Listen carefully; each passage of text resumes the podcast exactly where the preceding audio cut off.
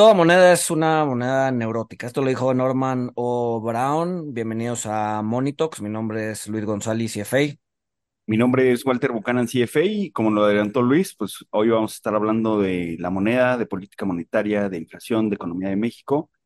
¿Y quién mejor eh, para hablar eh, de estos temas que economistas, un economista agudo, que pues es Luis Adrián Muñiz, eh, quien él es maestro en finanzas por el Instituto Tecnológico Autónomo de México desde hace más de 15 años? Ha analizado y pronosticado la economía mexicana, primero en la Dirección General de Investigación Económica del Banco de México, y ahora en Vector.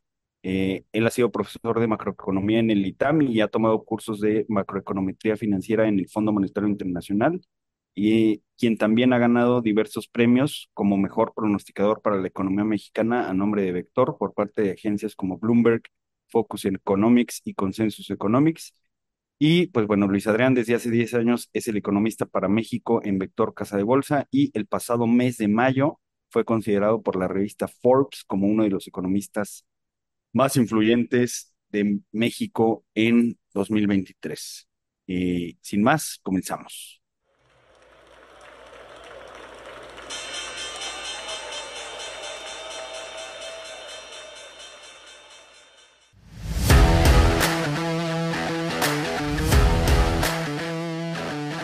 Monito, el otro lado de la moneda.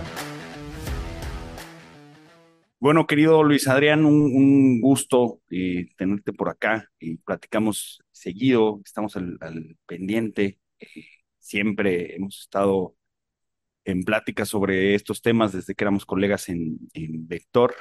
Y pues bueno, mil gracias por acompañarnos. Gracias, Walter. Gracias, Luis. Gracias por la invitación. La verdad es que es todo un gusto para mí aquí charlar con dos personalidades tan conocidas en el medio. Gracias. No, mil, mil gracias a ti, Tocayo, Adrián. Este, bueno, pues a ver, empecemos, empecemos con, con, con el tema que trae a todo el mundo de cabeza, ¿no? Hemos visto veinte mil explicaciones, este, hemos visto economistas, eh, tanto en Twitter como en diversos foros, diciendo que hay que estudiar más economía porque no sabe nadie de lo que está hablando.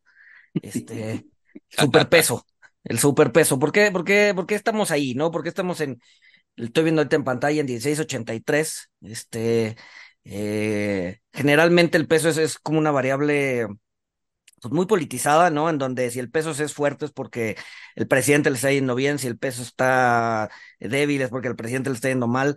Pero bueno, sabemos que el peso tiene, o sea, las variables que inciden en el peso son muchísimas, ¿no? Entonces, ¿qué, qué, qué es lo que está llevando al, al peso a estos niveles, ¿no?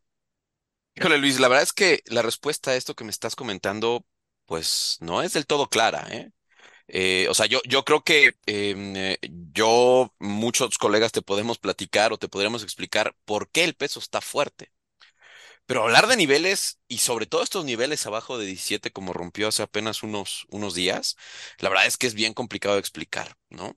Al menos desde mi cancha, digamos, en la parte macro, pues hay elementos que son claros, ¿no? Y que te explican la fortaleza del peso. Pero la verdad es que si me hubieses hecho esta pregunta cuando estábamos en 17.50, en 18, 18.20, te estaríamos dando, pues, básicamente la misma respuesta, ¿no? Y es básicamente diferencial de tasas, eh, fundamentos macro de México que están bien, ¿no? Si tú ves la parte fiscal, al menos a nivel agregada, en los, en los indicadores más, más agregados están bien, eh, relativamente mejor que otros pares.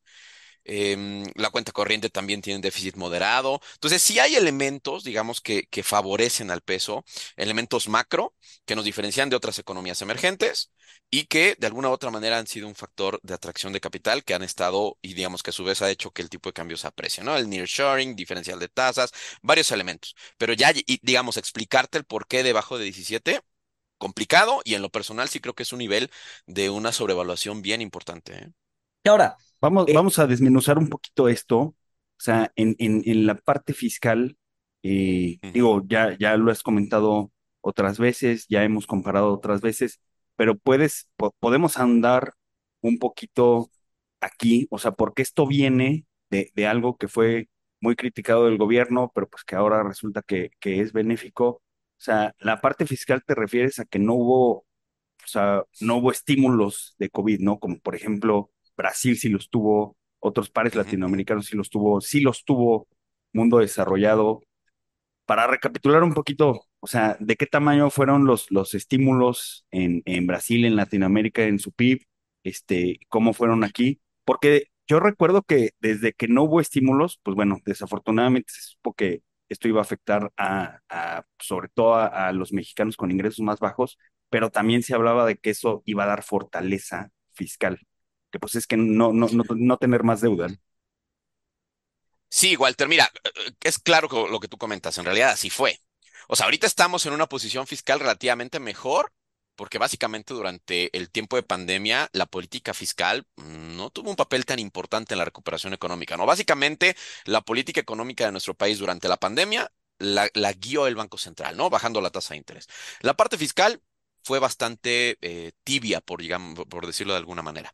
Entonces, ahorita estamos bien por, por malas razones, ¿no? Justamente porque no hubo un impulso fiscal importante. Entonces, si tú ves el comportamiento de la deuda pública, eh, en los últimos tres, cuatro años, pues ha tenido un incremento, pero no se compara con el incremento que tuvo la deuda pública en algunas otras economías que sí fueron bastante más activas en términos de paquetes de, rescate o de apoyo ante la emergencia sanitaria. Aquí se optó por no hacer eso.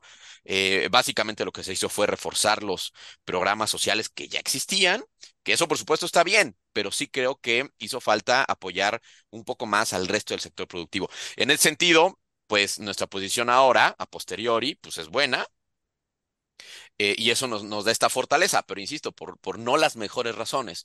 Ahora, em, el tema fiscal, eh, por eso les decía al principio, sí, ah, digamos, de manera agregada está muy bien. Tiene varias cosillas que no nos, no nos gustan demasiado. Yo creo que en el largo, mediano y largo plazo, el tema de sostenibilidad fiscal todavía eh, está un poquito cuestionado pero al menos ahorita con la fotografía hoy, pues se ve bastante mejor que otras economías, justo por eso que comentas, ¿no? No hubo un gran apoyo fiscal y eso nos posiciona de mejor manera. No fue neutral, ¿no? Fuimos una de las economías que más caímos en términos de crecimiento económico, pero pues ahora al cabo de la crisis eh, sanitaria, pues pareciera que sí tenemos una mejor postura fiscal y eso de alguna manera, aunado con los otros elementos que les comenté, pues es un elemento que le está ayudando a, a tener un peso fuerte, ¿no? Ahora, lo- lo- de, o sea, en, o sea, en ese sentido parece que México va rezagado incluso en el ciclo de recuperación, ¿no? O sea, porque tuviste una recuperación muy fuerte al inicio de los países que sí dieron eh, esta, eh, pues, est- estos estímulos. México no se recuperó tanto, pero ahorita, si te fijas, en los últimos, en el, en el último año y medio, ¿no? Y, y, y y los pronósticos para el siguiente año y medio, vemos a México que es altamente probable que crezca más que el doble de Estados Unidos, cerca de 9%, con un Estados Unidos de- creciendo alrededor del tres y medio, ¿no? E- en ese mismo lapso. Entonces, o sea, se siente, o sea, ¿creerías que es una especie de rezago lo que estamos viviendo, un, un ciclo rezagado en donde México pues, se quedó atrás en la recuperación y, y por fin lo está, estamos haciendo catch up? Yo creo que sí, eh, o sea, si fuimos los que más caímos, fuimos, eh, digamos, por efecto de comparación estadístico tal cual, también rebotamos, pero ciertamente si tú ves la dinámica em, del, del PIB, por ejemplo, así tal cual una gráfica histórica del PIB, eh, la realidad es que pues hasta hace poquito recuperamos el nivel previo a la pandemia y la tendencia que traíamos de largo plazo, pues no lo vamos a recuperar, muy probablemente hasta el 26. Y eso si no se nos atraviesa alguna otra cosa en el camino. Entonces, sí, la economía mexicana se rezagó. Siempre es bien complicado hablar del contrafactual de cómo hubiésemos estado si nos hubiéramos, hubiéramos tenido un apoyo más grande o no, pero sí creo que hay un efecto de rezago y ahorita están eh, apoyando al sector productivo otros elementos, ¿no? Em, no asociados a política fiscal, pero que han estado ayudando, como el tema de las inversiones, el tema de eh, la recuperación de la inversión ha sido extraordinario. Eh, el tema del consumo, por ejemplo, apoyado por las remesas, la recuperación de la masa salarial, pero sí creo que al menos viéndolo desde el choque de pandemia, eh, eh, México fue de las economías a las que peor le fue y sí tenemos ahí un rezago importante, ¿no? ahora, esta, esta recuperación en la inversión, o sea, habla- hablando, o sea, Mm, comentaste que uno de los factores de la fortaleza del peso, pues es el flujo de inversiones. Yo creo que esto era imposible de mapear porque, bueno, según yo recuerdo, ya venía, o sea, ya venía Trump eh, pues, peleando con, con China desde su administración, pero creo que esto se, se agudizó de una manera importante eh, después de la pandemia por la interrupción de las cadenas de suministro.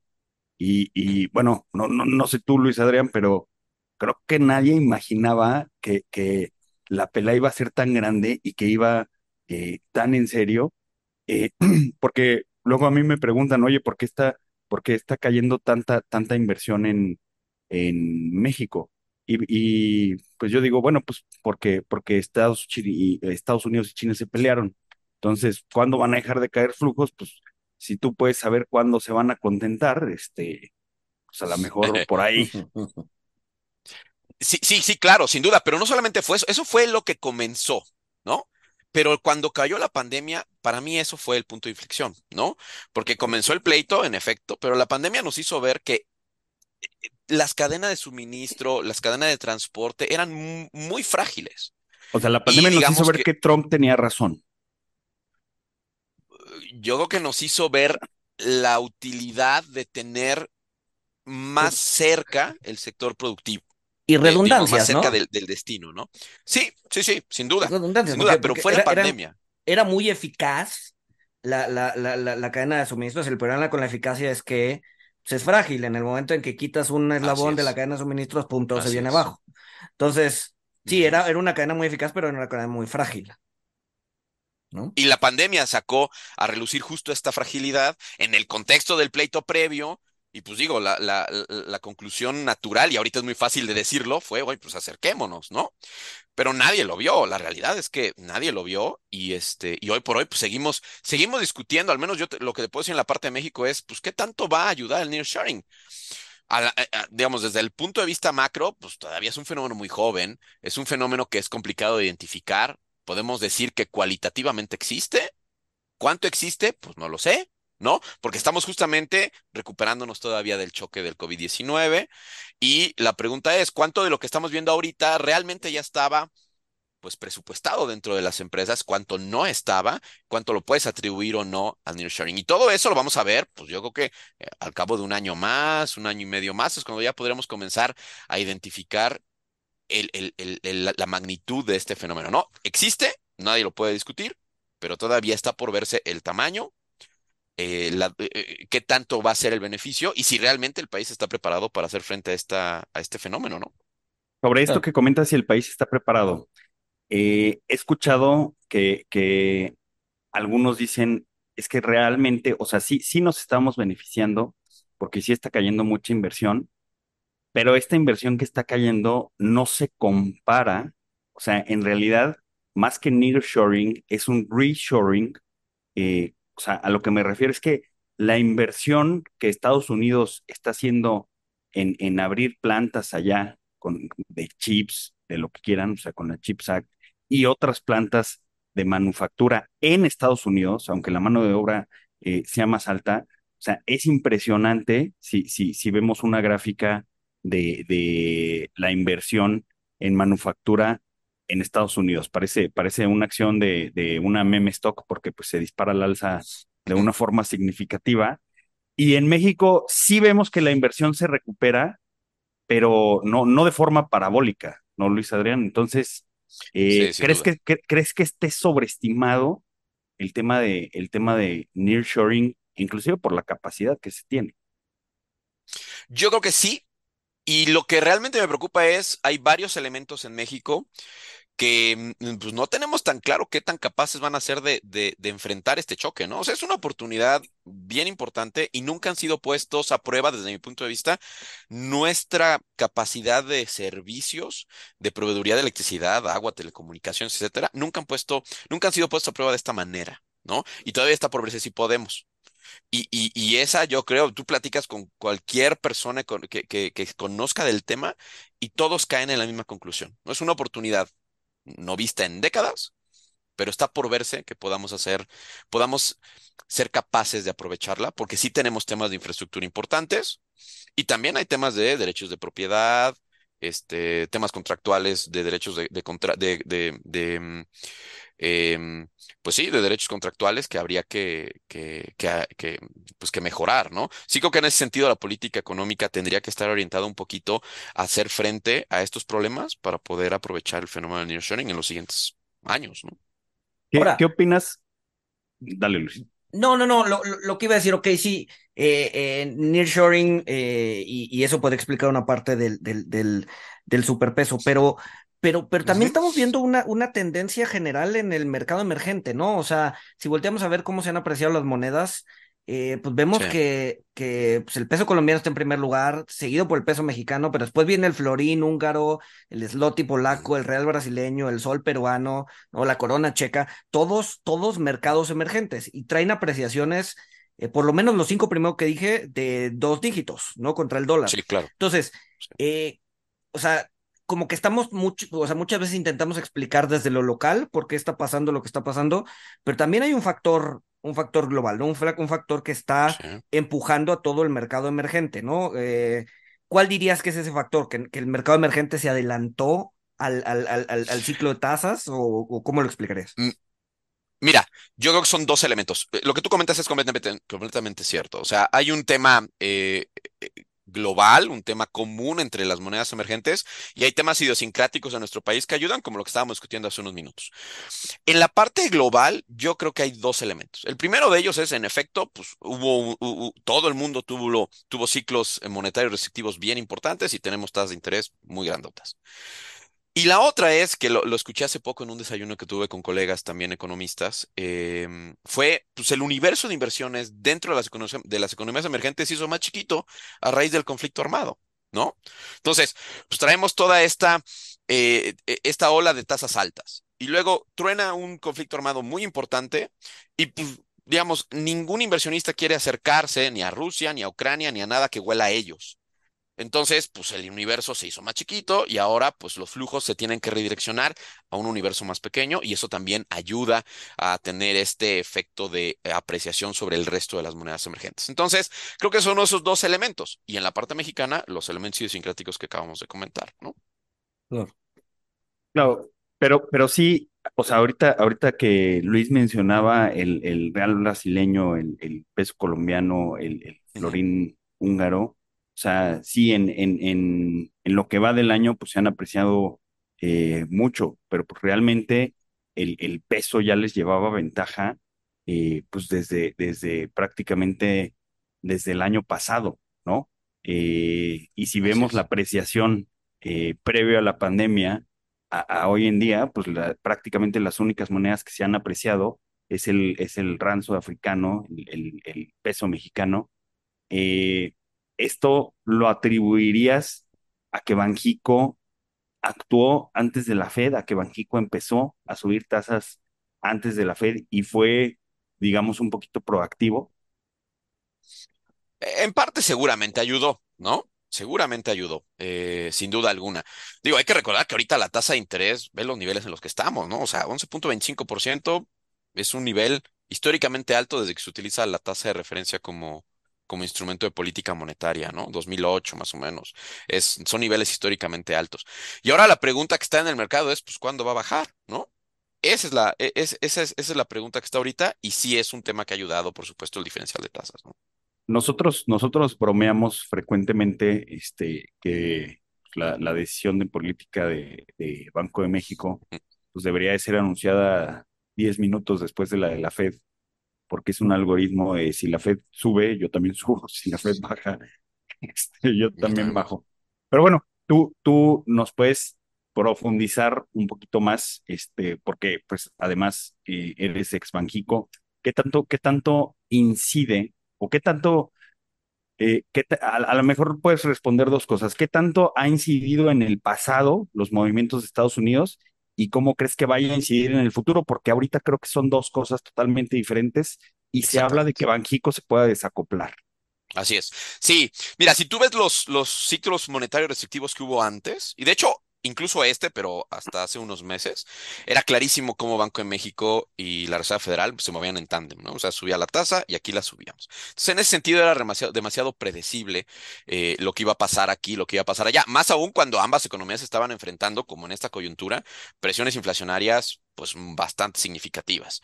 Lo que sucedió eh, en este ciclo monetario restrictivo en particular, y eh, hablo en particular los últimos meses, es que cuando llegó el Banco Central mexicano al 11.25%, digamos, se desacopló de la Reserva Federal eh, por completo, digámoslo. Y creo que en adelante vamos a seguir viendo un movimiento desacoplado.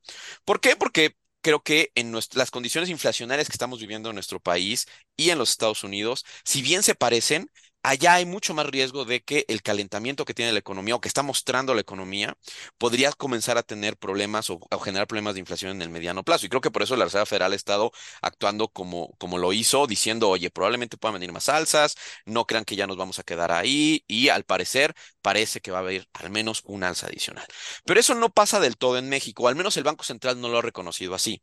Sí hemos tenido mayores datos de crecimiento económico en nuestro país, un inicio del año bastante mejor de lo que estábamos esperando. Recientemente nos dimos, nos dimos cuenta que en mayo también la economía creció más, pero pareciera que el Banco Central al menos no está dispuesto a llevar la tasa más arriba, cosa que podría suceder en los Estados Unidos. Entonces, de aquí en adelante, creo que Banco de México y la Reserva Federal ya no seguirán el mismo, eh, el mismo patrón. Allá podría haber alzas, aquí ya no. Aquí creo que el escenario más, más complicado o el escenario más duro que puede haber es que Banco de México no baje la tasa, que la deje ahí un periodo prolongado de tiempo, que incluso pueda llegar a 2024 en caso de que la inflación no ceda. Pero al menos por el momento, pues la inflación ahí va. Sigue habiendo muchos riesgos desde mi punto de vista al menos dos o tres muy evidentes. Eh, pero bueno, el Banco Central al menos ahorita está apostándole a que la tendencia continuará, a que los riesgos van a seguir relativamente acotados y con suerte podríamos comenzar a ver una disminución de la tasa hacia el cierre del año. Pero ahora sí que todo va a depender de cómo se vayan viendo los datos, ¿no? ¿Cuáles son estos dos o tres riesgos que, que te preocupan a ti? Mira, yo creo que el primero y el más evidente es que la inflación subyacente sigue arriba a la general. ¿No? Eso es algo que no nos gustaría ver y lo hemos estado viendo desde hace ya muchos meses. Ustedes saben, ¿no? La inflación general en México es un promedio ponderado de la inflación subyacente y la inflación no subyacente. Y nos gustaría, digamos, para poder hablar de un equilibrio inflacionario estable, nos gustaría que la inflación subyacente estuviera por debajo de la general y que estuviera en entre 2 y 3%. Eso es como el escenario ideal que todo mundo nos gustaría observar en términos inflacionarios en México. Y lo que está sucediendo ahorita es que ni la inflación subyacente está abajo de la general, ni está entre 2 y 3. Más bien está arriba de la general y en 7, ¿no? Eso es por sí solo, desde mi punto de vista, un elemento de, riesgo al alza para la inflación en el, pues, puede ser incluso en el corto plazo. Y el otro elemento es que hay algunos elementos de estos, de estos eh, grupos de precios, particularmente la parte de servicios, que ha estado creciendo más de lo que nosotros queríamos, que ha incluso superado niveles prepandemia. Y eso, eh, pues nos gustaría que, se fuera moderando poco a poco, pero eso es un elemento de riesgo que en adelante podría hacer que la inflación, la inflación subyacente y después la general moderen su tendencia de baja. Esos son los dos que te podría decir así, muy, muy puntuales. Y después podríamos profundizar en el tema de salarios, que también son un tema importante, y la parte no subyacente, eh, toda la parte climática que le pega frutas y verduras, ¿no?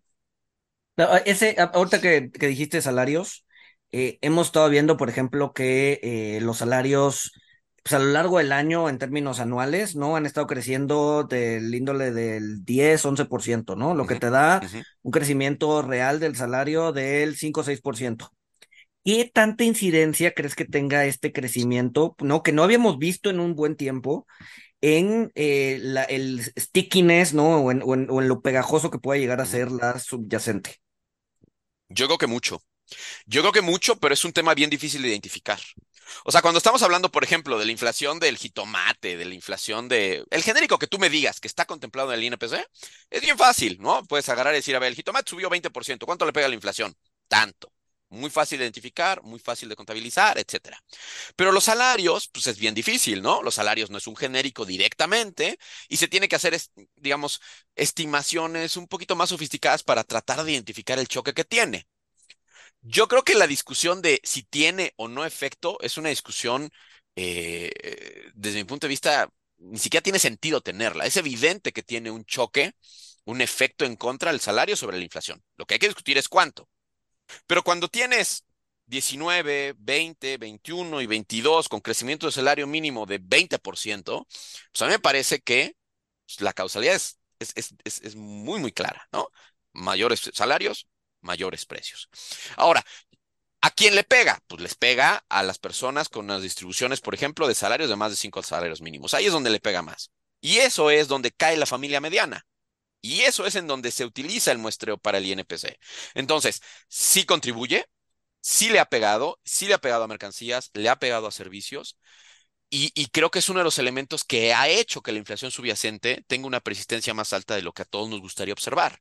Tú ve cómo ha estado bajando. Baja, pero lento. Y yo creo que detrás de esa persistencia está el tema de los salarios. Es difícil de calcular, pero sin duda, sin duda, sin duda está ahí detrás, ¿no? Lo, lo podría resumir eh, de forma extremadamente simplista eh, y, y obviamente con algunos Pues, pecados en mucho dinero persiguiendo pocos bienes. eh, pues sí, y es que, es que el tema de los salarios tiene, eh, tiene choque por los dos lados, ¿no? Por el lado de la demanda y por el lado de la oferta. Tienes un incremento en salarios que le pega más, o bueno, beneficia más a agentes económicos con, con, con alta proporción marginal a consumir, es decir, el dinero que les llega, lo gastan. Es algo muy similar a lo de las remesas. Y ellos van y consumen, ¿no? Consumen mercancías alimenticias, mercancías no alimenticias o servicios. Y eso genera una presión de demanda. Y por el lado de la oferta, pues es la misma historia, ¿no? Em, se incrementan los costos unitarios de mano de obra, es decir, lo que las empresas le pagan a los trabajadores, se Claro. incrementa. Y eso trae consigo un efecto de traslado, digámoslo, ¿no? Se traslada ese costo a los precios finales, dependiendo de la elasticidad de los productos, y eso a su vez, pues hace que o los precios suban, o que no bajen, o que les cueste mucho trabajo bajar. Oye, y Eh, también entonces, ese, ese es el tema, ¿no? Ajá. También hay, también hay un efecto de, de segundo orden que digo, creo que es importante comentarlo, porque la primera vez que se subió el salario mínimo o las primeras veces, eh, pues preguntabas a los empresarios, eh, a mí, a mí me tocó, o sea, que incluso varios, varios clientes míos comentaban que pues no afectaban tanto, porque ellos no le pagaban a nadie en su empresa el salario mínimo, pero pues Sí, pero otra eso es el año uno, ¿no? eh, Ahorita en el año exacto. cuatro, En el año ya la 4 distribución va cambiando. Sí, en el año 4 dijeron, o sea, sí, ya, ya me platicaron de, oye, es que sabes que ahora sí es un problema, o sea, porque antes mi, mi personal al que le pagaba menos tenía una brecha muy importante contra el salario mínimo y ahora ya está en el salario mínimo. Entonces, o sea, le tengo que, o sea, ahora le tengo que subir sí o sí, o sea, aunque todavía no está en el salario mínimo, pero como la brecha ya es mínima, pues le tengo que subir a él. Y si le subí al de más abajo, le tengo que subir a todos los demás Sí, arriba. pues, o sea, los Sí. mismos datos te dicen, ¿no? O sea, eh, hace cuatro años el 15% de la población ganaba el salario mínimo y hoy el 60, 65% gana el salario Eh, mínimo. eh, Entonces, un aumento en el salario mínimo, pues le pega a mucho más gente que antes. Exactamente. Y ustedes están agarrando justamente los dos efectos, ¿no? El primero, que es el efecto faro de te subo el salario mínimo, ¿cuánto le pega al que gana dos? ¿Cuánto al que tres? ¿Cuánto al que cuatro? ¿Cuánto al que cinco? ¿No? Ese efecto se va diluyendo. Las estimaciones, cuando estábamos en Banco de México que trabajábamos con ese tema, pues las estimaciones eran que al menos a los primeros cinco salarios mínimos le pegaban. ¿Por qué? Pues le sube 20% al que gana uno. Pues el que gana dos va y se sienta enfrente de su jefe y le dice, oye, ¿me puedes subir 10? ¿Está bien? 10. Y luego que gana 3 va, va, pidiendo un poquito menos, ¿no? Ese es el primer efecto. Y el segundo es el que tú comentas, Luis, que también es muy importante. Va pasando el tiempo, van subiendo los salarios y eso a su vez hace que tengas que ajustarle cada vez a más empleados, porque cada vez más empleados están justamente en el lado de la distribución que les afecta el incremento en el salario mínimo. Como que les va llegando, digámoslo, eh, gradualmente, porque cada vez se acercan más al salario mínimo por este incremento. Entonces, la cantidad de personas a las que le tienes que subir es cada vez más. Y eso es muy evidente. O sea, ¿quién paga eso? Pues los pagamos los consumidores, en alguna medida, dependiendo de la necesidad del producto, ¿no? Vete al extremo. Productos con altísima, eh, eh, eh, o mejor dicho, con nula elasticidad. El impacto es directo al consumo, al consumidor, pues, al precio. Y los otros, pues van bajando un poco, pues, pero al final de cuentas, todo este choque a los costos unitarios de mano de obra los pagamos tú y yo, en alguna, pro- en alguna proporción. Eso se traduce en inflación. Y eso ha ayudado a que la inflación subyacente tenga mucha persistencia. Ahora, Hoy, eh, hablando, hablando de, de, otra vez, regresando al tipo de cambio, ¿no? Tipo de cambio abajo de 17, eh, ¿eso, eso le ayuda a la inflación? ¿No? Porque ese, ese, ese es como una especie, siento que es una especie de Claro. misconception en donde, en donde dices, ok, el tipo de cambio está bajando, entonces los bienes importados se vuelven más baratos y por lo tanto la inflación baja. Ujú. ¿Realmente sucede eso o simplemente el que se beneficia es el importador y, y captura un margen mayor, ¿no? Claro. No, mira, e- es toda una discusión, ¿eh? Yo te puedo, te podría resumir la respuesta en el efecto del tipo de cambio sobre la inflación es no proporcional y es asimétrico. Es decir, vámonos al lado de la apreciación. Cuando el tipo de cambio se aprecia, no necesariamente los precios bajan en la proporción en la que subirían si el tipo de cambio se deprecia, ¿no? Entonces, en ese sentido, es asimétrico.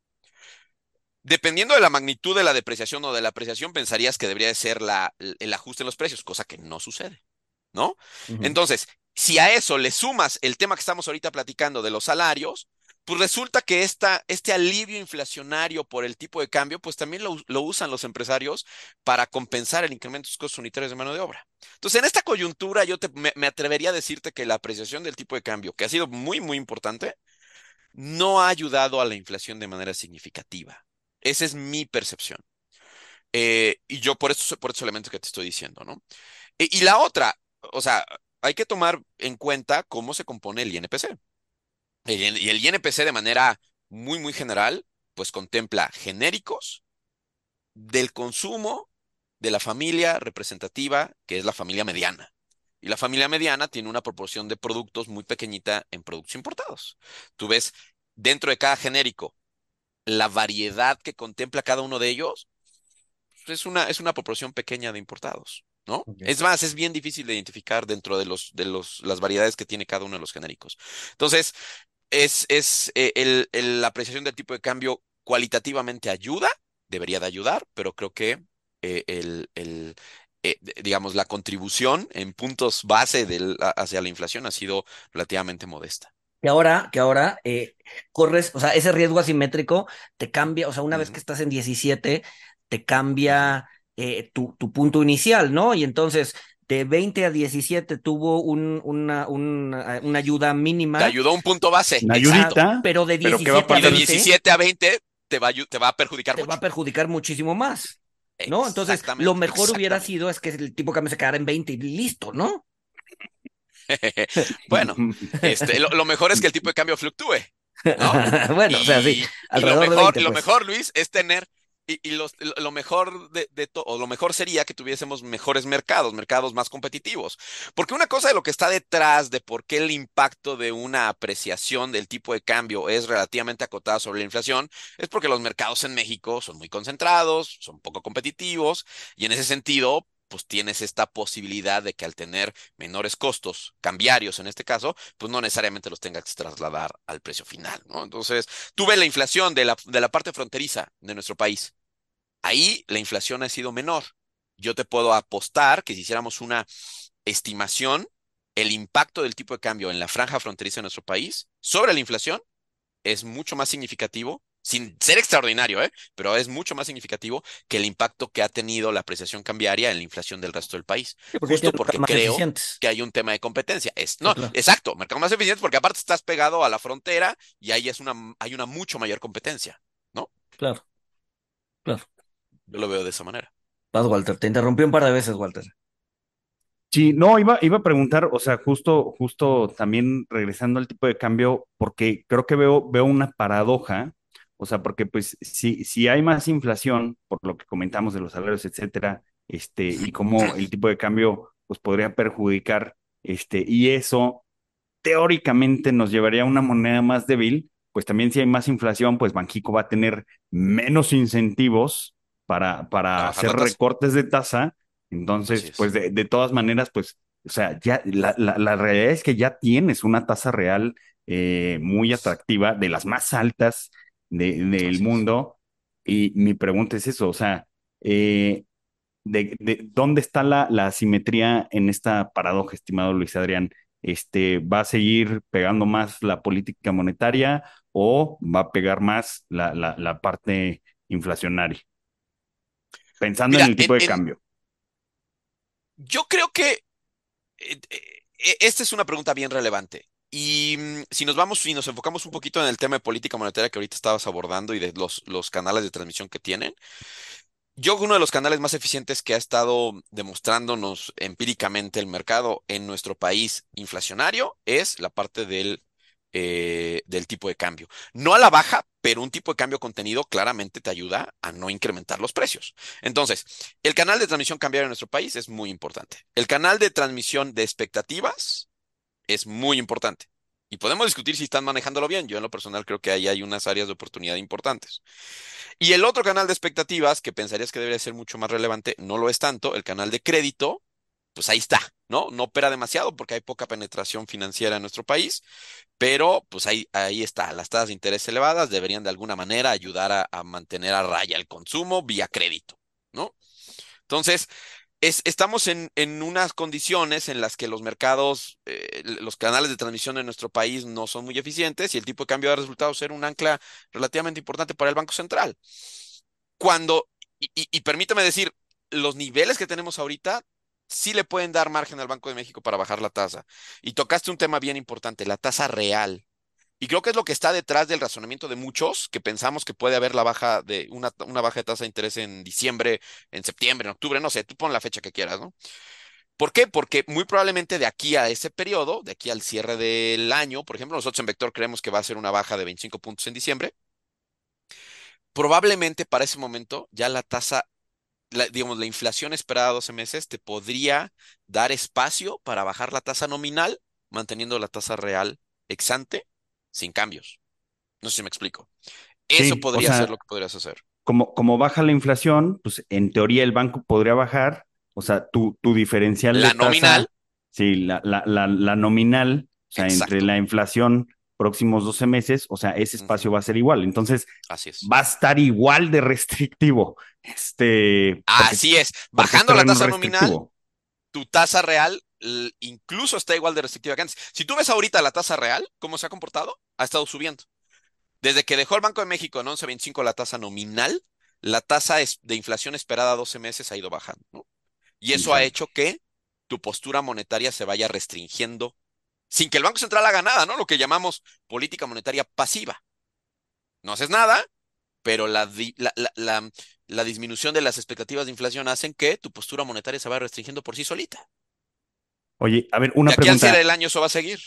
Poli- política monetaria eh, pasiva, o sea, im- implicaría, eh, o sea, si, si, adopt- si el banco adopta una política monetaria pasiva, o sea, no hace nada, entonces la tasa real todavía se va a incrementar más. Necesitaría tomar una política monetaria activa para, para mantener, al menos mantener la tasa real eh, en el mismo terreno restrictivo, o sea, que ya el diferencial es, Así es. es amplio. ¿Qué opinas que algunos Así- dicen que, que el banco va a seguir pasivo, o sea, hasta que se vea obligado a bajar la tasa de interés, que, que básicamente lo que están implicando es que no lo va a hacer hasta que haya una recesión? Pero la pregunta, la pregunta es, ¿qué es, o sea, qué es estar obligado? ¿No? Porque si el banco Eso baja, exacto. si el banco baja del 11.25 al 11, pues la, la economía le vale, ¿no? Por, por, o sea, por lo que, Sí, por lo, por lo mismo que decía Luis Adrián, ¿no? O sea, no hay penetración bancaria, o sea, de los cinco canales, es- canales de, Ah, de transmisión, pues solamente funcionan Pero ahí sí juega sobre las también yo, yo quería, expectativas, ¿no, Luis? Sí, o sea, también yo quería preguntar eso. y tipo de cambio. O sea, no hay, no hay penetración, pero me imagino que algo pega, Luis Adrián, de, de, o sea, no hay penetración, no, no hay impacto de, del 5 al 5.25, al 5 y medio, al 6, al Ujú, ujú. 7, pero del 5 al 11.25, o sea, no, aunque es pequeño, pues ya debe Sí, de, sí, sí debe de, pero tú ves los indicadores de crédito. Puta, siguen creciendo. Dices, el otorgamiento de la banca comercial de crédito al consumo crece. Y una vez más caemos en problemas de mercado. Pues, sí, si tienes una tasa de interés en tu tarjeta de crédito del 100%, Sí, pues, ¿Qué más da que te suban pues ¿qué 25 más puntos te da ¿qué que más la da de que se te suba referencia al pase? 10, al 110%, Exactamente, ¿no? ¿no? O sea, tú, tú como agente económico estás acostumbrado a pagar intereses enormes. Si la de referencia pasó del 4 al 11, pues a ti te da un poco igual. Eso está muy mal, ¿eh? O sea, pe- pero, eso es lo que está Pero, sucediendo. pero si tu hipoteca pasó de, de, del 9 al 12, Sí, o sí, sea, no es como en Estados. Unidos, pero, o sea, O sea, sí sí, te pega, sí, pero, pero tampoco es tan serio. O sea, en Estados Unidos pasó del 3 al al 19. 7. Acá, acá estamos, pasa, estamos pensando de hipotecas al 8% el año pasado, al 11 ahorita. Digo, Sí. son tres puntos porcentuales que sabemos que en, en pesos y centavos pues puede ser importante en el mes a mes, pero, pero digo, el mercado crediticio de hipotecas pues no, no, o sea, es, no es enorme, ¿no? Vámonos más a la de consumo, consumo de tarjetas de crédito que es muy grande y que, y que ahí pues la verdad es que tenemos tasas elevadísimas que no necesariamente eh, pues son tan sensibles a la tasa de referencia y el consumidor menos lo es, ¿no? Em, yo, yo creo que Entonces es un tema, una... O sea, hay, hay insensibilidad por un efecto Yo base, creo que o sí, sea, sí. así como de 5 a 5 y medio no importa, pues el de tarjeta de crédito dice, pues de 100 de CAT a 110%, pues eh, X. Exactamente. Yo creo que sí. Hay un problema muy importante en los mercados, en el mercado crediticio en México, sin duda. Pero es un tema de competencia, ¿no? O sea, ¿cómo puedes tener tasas de interés del 100% en una tarjeta de crédito? No inventes. Y, y- y la gente lo, lo, lo, lo acepta, lo usa y se endeuda y no paga la totalidad de sus tarjetas de crédito cuando tienes CATs del 100, ¿no? Sí, pues Es, es poco sensible a eso. Eso no está bien, pero eso es lo que sucede, es lo que se observa. Pero bueno, em, regresando sí, lo, a, a si, si, si va a bajar hasta que haya una recesión o, vamos a ver un banco activo con política monetaria activa, que yo creo que lo fue cuando empezó a subir antes que la Fed, ¿no? Sí, sí, claro, lo fue. em, cuando determinó llegar al 11.25 y dijo ahí nos paramos, que esa fue la tasa terminal, ahí fue donde creo yo cambió un poco el chip y dijo, bueno, hagamos ahora una política monetaria pasiva. Yo en lo personal creo que debió de haber subido un poco más la tasa, pero bueno, ya decidió dejarla en 11.25 y ahora creo que lo único que va a hacer es esperar a que la inflación ceda, es decir, que todos estos incrementos que se observaron del 4 al 11.25 sigan, digamos, eh, teniendo efecto, ¿no? Tú sabes que la política monetaria tiene un horizonte de, de, operación como de, de 9 a 18 meses. Ahí es donde se observa de manera más importante el efecto de la política monetaria. Va a esperar a que se observen estos efectos sobre la inflación. No va a mover la tasa de interés. Va a permitir que las expectativas bajen, que a su vez van a implicar una postura monetaria más restrictiva. Y en cuanto, desde mi punto de vista, en cuanto vea que la inflación consolida esta tendencia de baja, que los diferentes grupos de, precios dentro de la inflación subyacente consolidan una tendencia de baja, probablemente ahí va a empezar a decir, ok, vamos a bajar la tasa nominal, lo que nos permitan las expectativas, para mantener una tasa real de entre, ¿qué te gusta? 6, 6.5%, ¿no? ¿Eso qué significa? Significa que puedo bajarle el costo de la economía en términos nominales, de tasa nominal, sin ser complaciente, porque sigo teniendo una postura monetaria igual de restrictiva que cuando yo llegué al 11.25, y eso garantiza que la inflación siga bajando, ¿no? Eso creo que es lo que el Banco de México está jugando ahorita.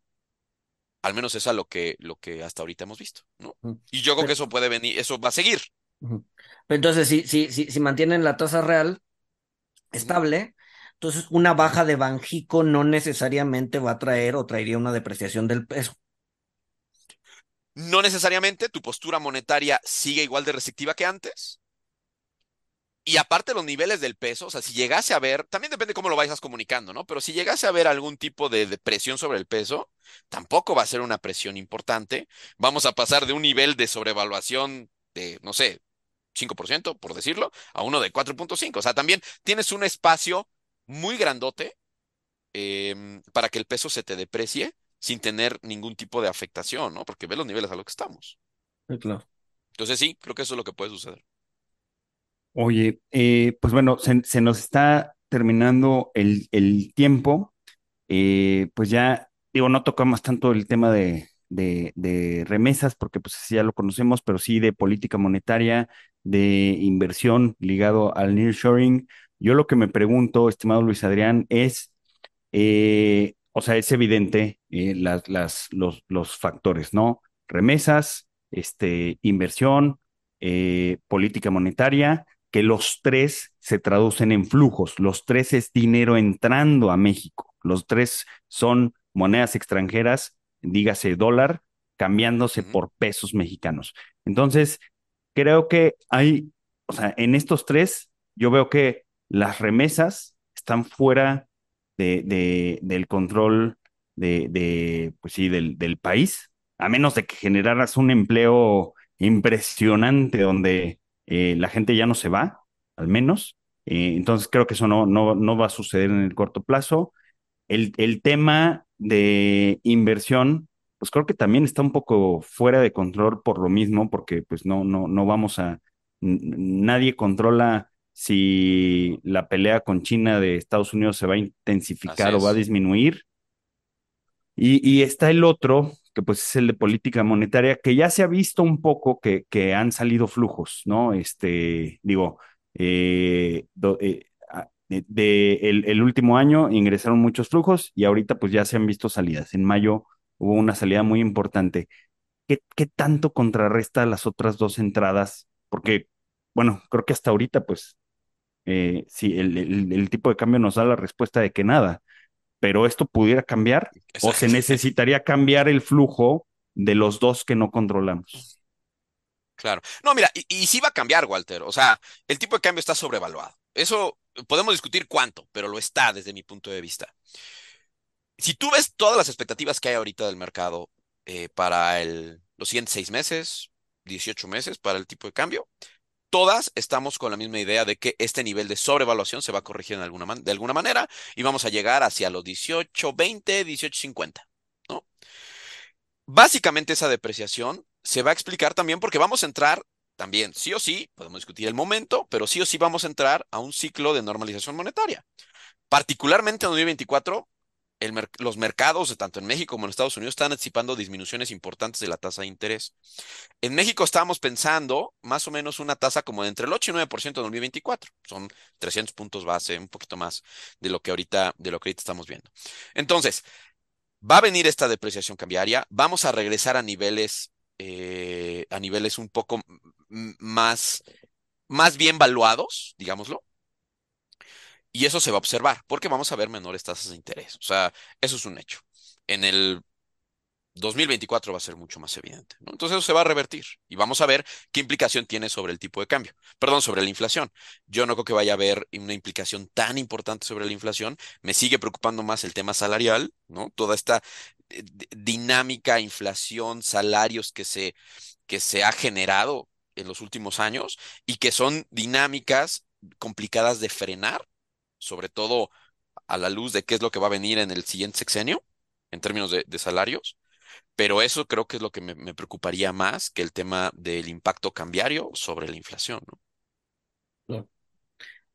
Claro, y además el hecho de que también el, o sea, el, tipo de cambio muchas veces lo intentamos explicar con la balanza comercial y los flujos, pero la verdad es que ¿qué te gusta? El 90% del, de los, del, del 90-80% del, del, del, intercambio de pesos por otra moneda, pues, ni siquiera toca México, ¿no? Pasa, pasa fuera de México.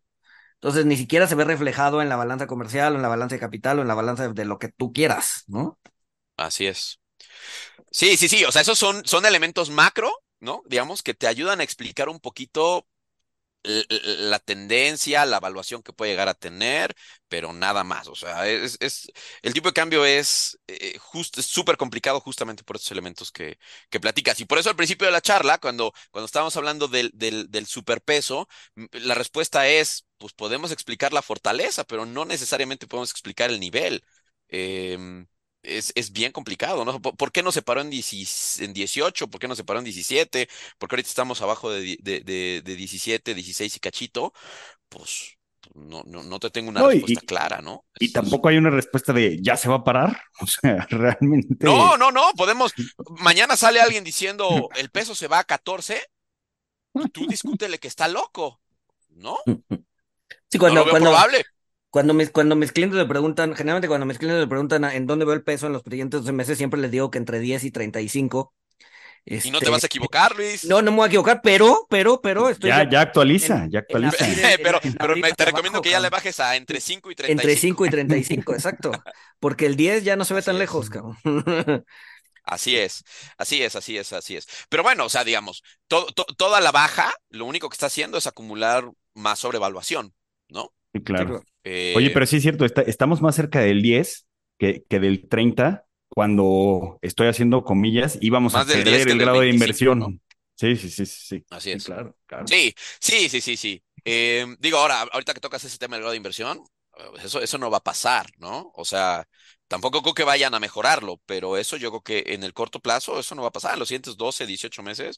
No, ahorita más bien la discusión es este si lo eh, eh, si lo van a subir. Yo en lo personal no lo creo, ¿no? Yo yo yo yo creo que vamos a mantener la, la, calificación de nuestro país en cambio durante un buen rato.